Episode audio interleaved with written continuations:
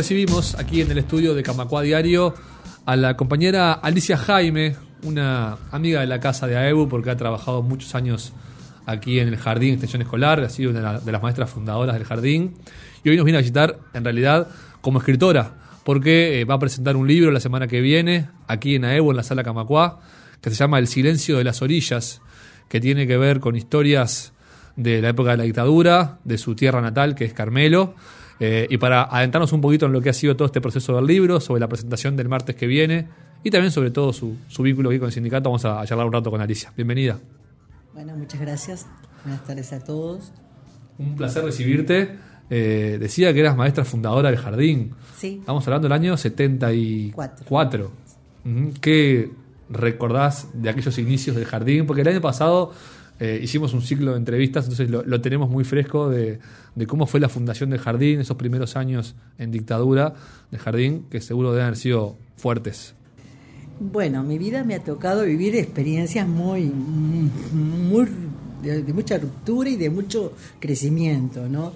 Yo vine a Montevideo con 20 años y me encontré con un Montevideo totalmente convulsionado. Y, este, y me recibí de maestra acá y AEBU eh, en el año 74, eh, bueno, funda un, o inaugura un jardín, este, pero prácticamente de cero, vamos a decir. Que lo fuimos armando entre, entre todas las que participábamos de eso. En realidad, eh, yo, experiencia, nada. No tenía nada, tenía 22 años, recién me había recibido, había hecho algunas suplencias este, en Canelones, porque eh, maestra común, de escuela común. Y bueno, me llamaron, me dieron la posibilidad de trabajar acá y yo dije, bienvenido, muchísimas gracias, porque realmente yo tenía dos niños chicos este, y hacía un año que había quedado viuda, este, porque en la huelga general había matado a mi compañero.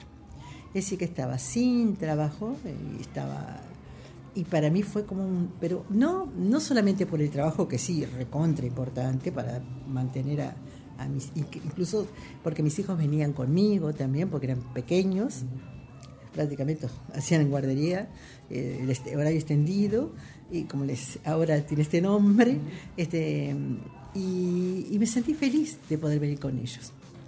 Y yo tenía toda la tristeza de un nuevo del nuevo hogar, de, estar de a tres, de empezar una vida de a tres.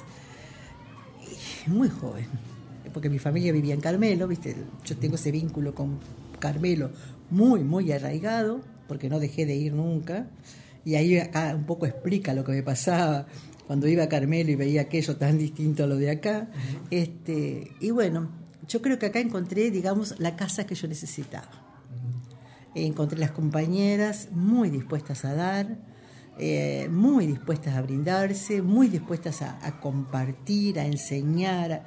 Estábamos todas prácticamente eh, con una nueva experiencia, frente a una nueva experiencia que a la vez nos comprometíamos a hacer lo mejor posible todo eso.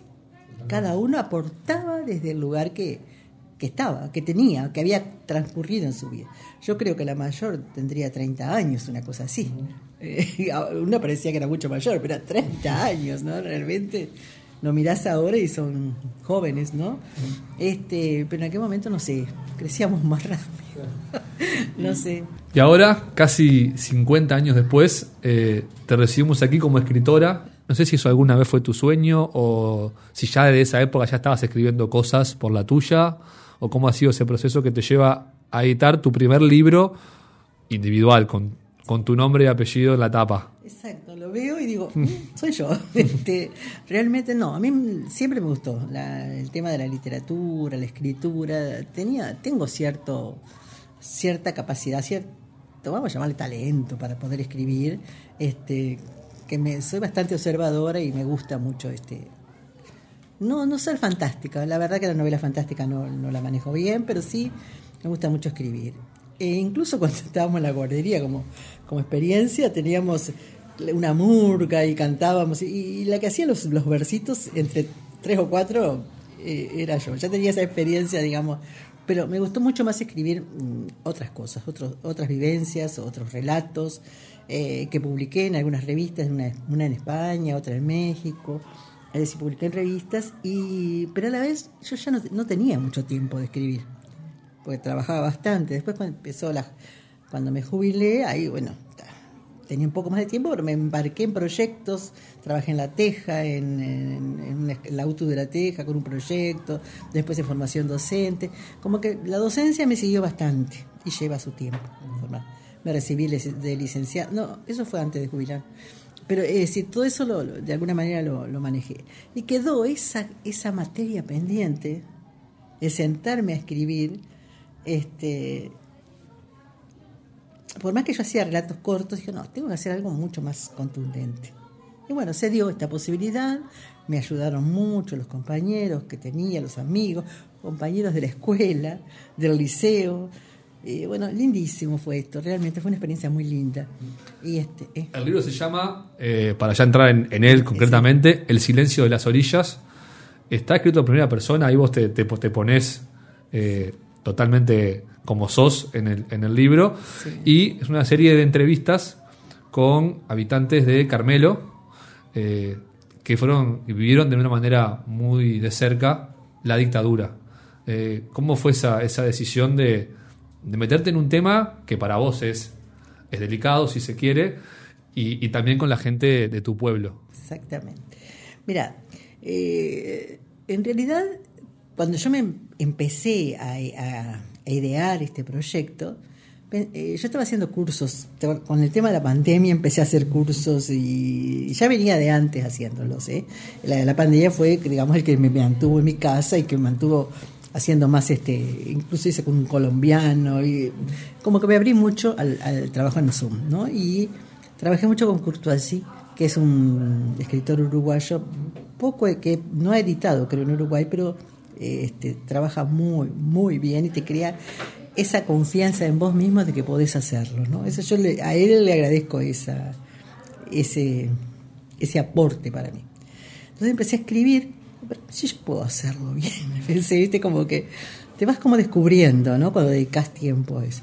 Entonces, yo dije, ¿podría hacer una novela con, con esto? Después me puse a pensar, pero es una locura hacer una novela tengo que elegir personajes, personajes ficticios, eh, eh, conseguir eh, datos de, distintos testigos. Yo no, tengo ni medios económicos ni, ni posibilidades de andar buscando testimonios verídicos, porque también después tienes que cotejar de que sean reales, ¿no? Si quiero hacer una novela, una historia novelada, ¿no? Entonces ahí empecé, empecé a, a pensarlo, a pensarlo un poquito más y un día se, lo converso con dos amigos, una pareja que había sido compañero de, clase, el, que hizo este dibujo, el que hizo el dibujo de la tapa.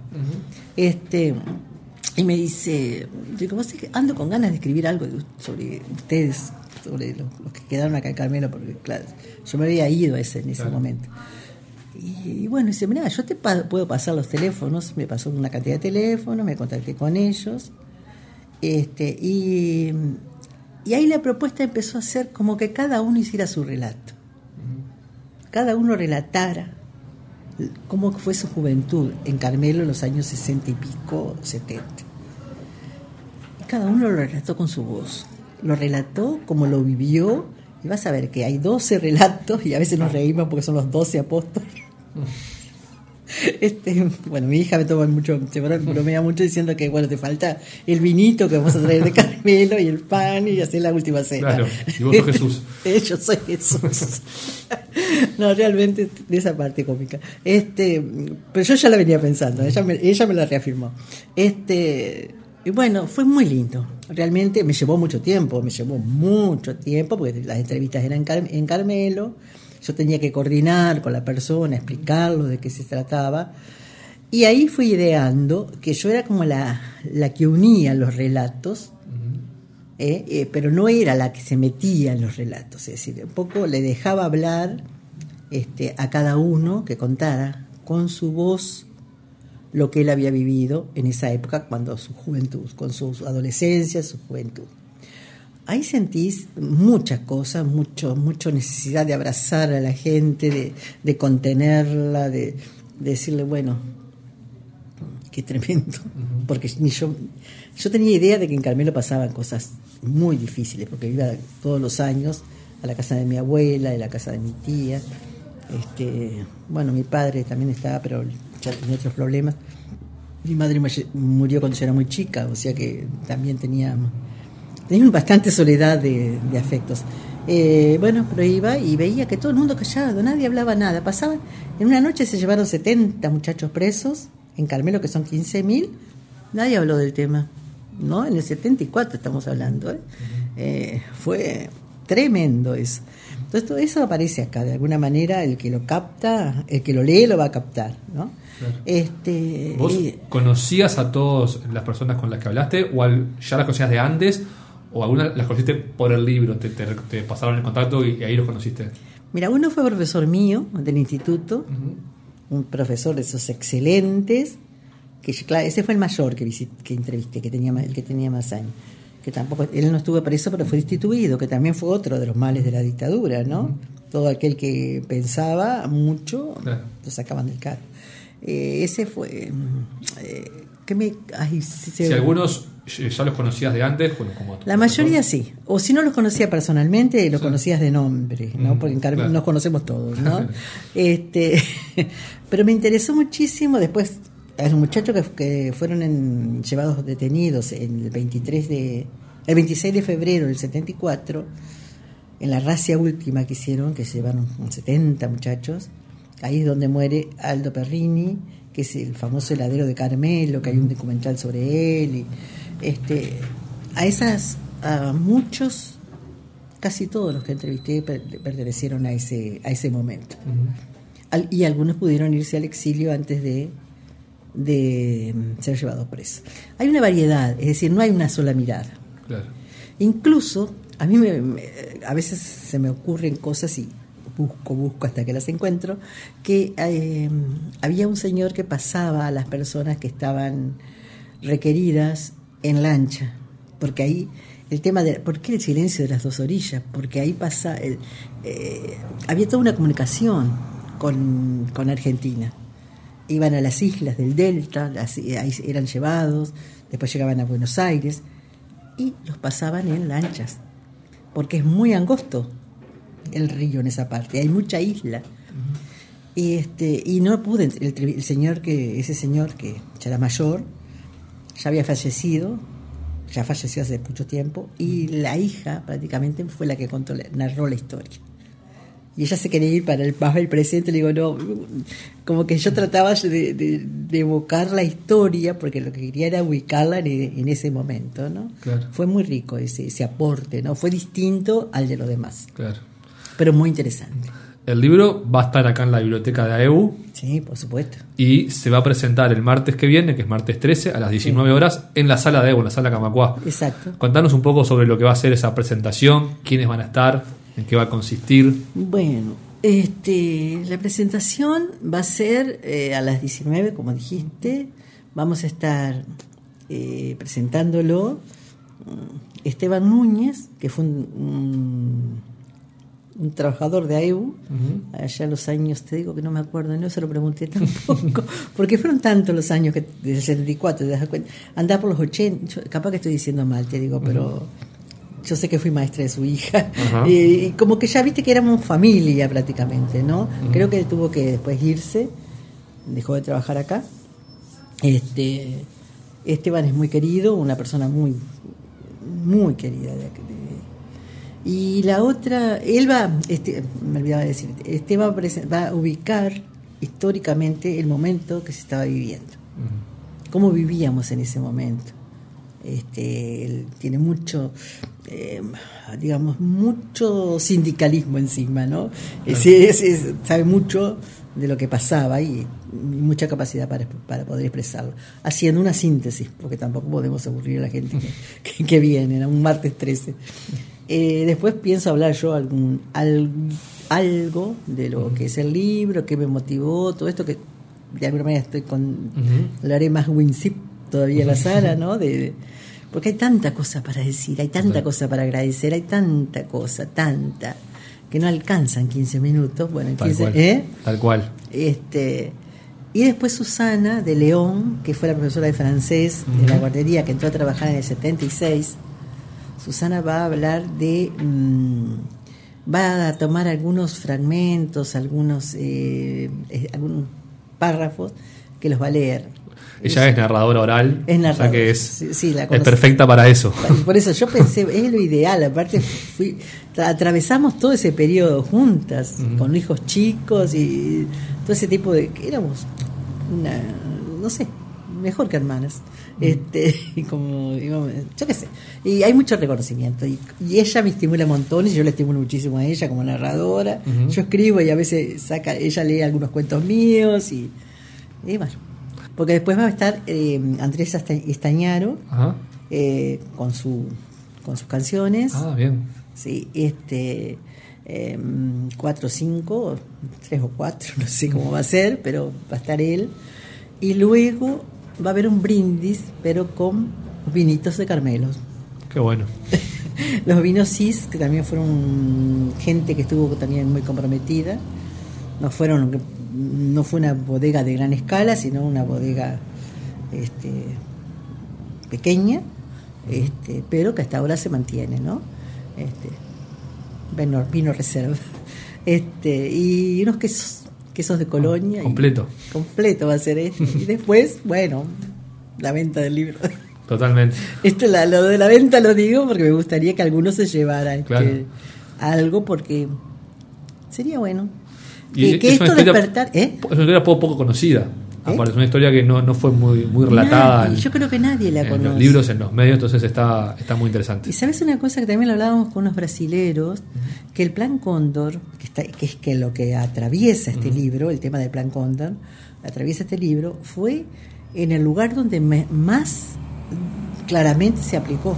Fue elegido, incluso algunos de los entrevistados hablan el famoso plan Cóndor en Carmelo, como que el cóndor cayó de en picada para Carmelo, ¿no? Y destruyó el, el objetivo de destruir familias, de separar gente, de dividir en dos la población, lo logró perfectamente. Mm. Y bueno, lo que yo quiero hacer es aportar un poco a que se dé de nuevo esa, esa unidad que había con los trabajadores. y hay muy pocos trabajadores. Claro, los trabajadores eran del puerto. Por eso también el tema de las orillas. Claro. Los 800 trabajadores que tenía Marco Pérez, el varadero, todos sa- salían del puerto. El, el- el agua era el, el- es el, motor de vida de Carmelo, ¿no? Y bueno, ahora está todo más quieto. Hay, hay buenos, hay buenos deportistas también, que también está destacado en el libro, que salieron de Car- rem- remeros. Que, y bueno, Muchas gracias Alicia por este rato. Bueno, Felicitaciones gracias. por el, por el trabajo y va a ser un placer acompañar ese, ese martes entonces. bueno, ¿no? te esperamos. Camacua Diario. Un resumen informativo para terminar el día.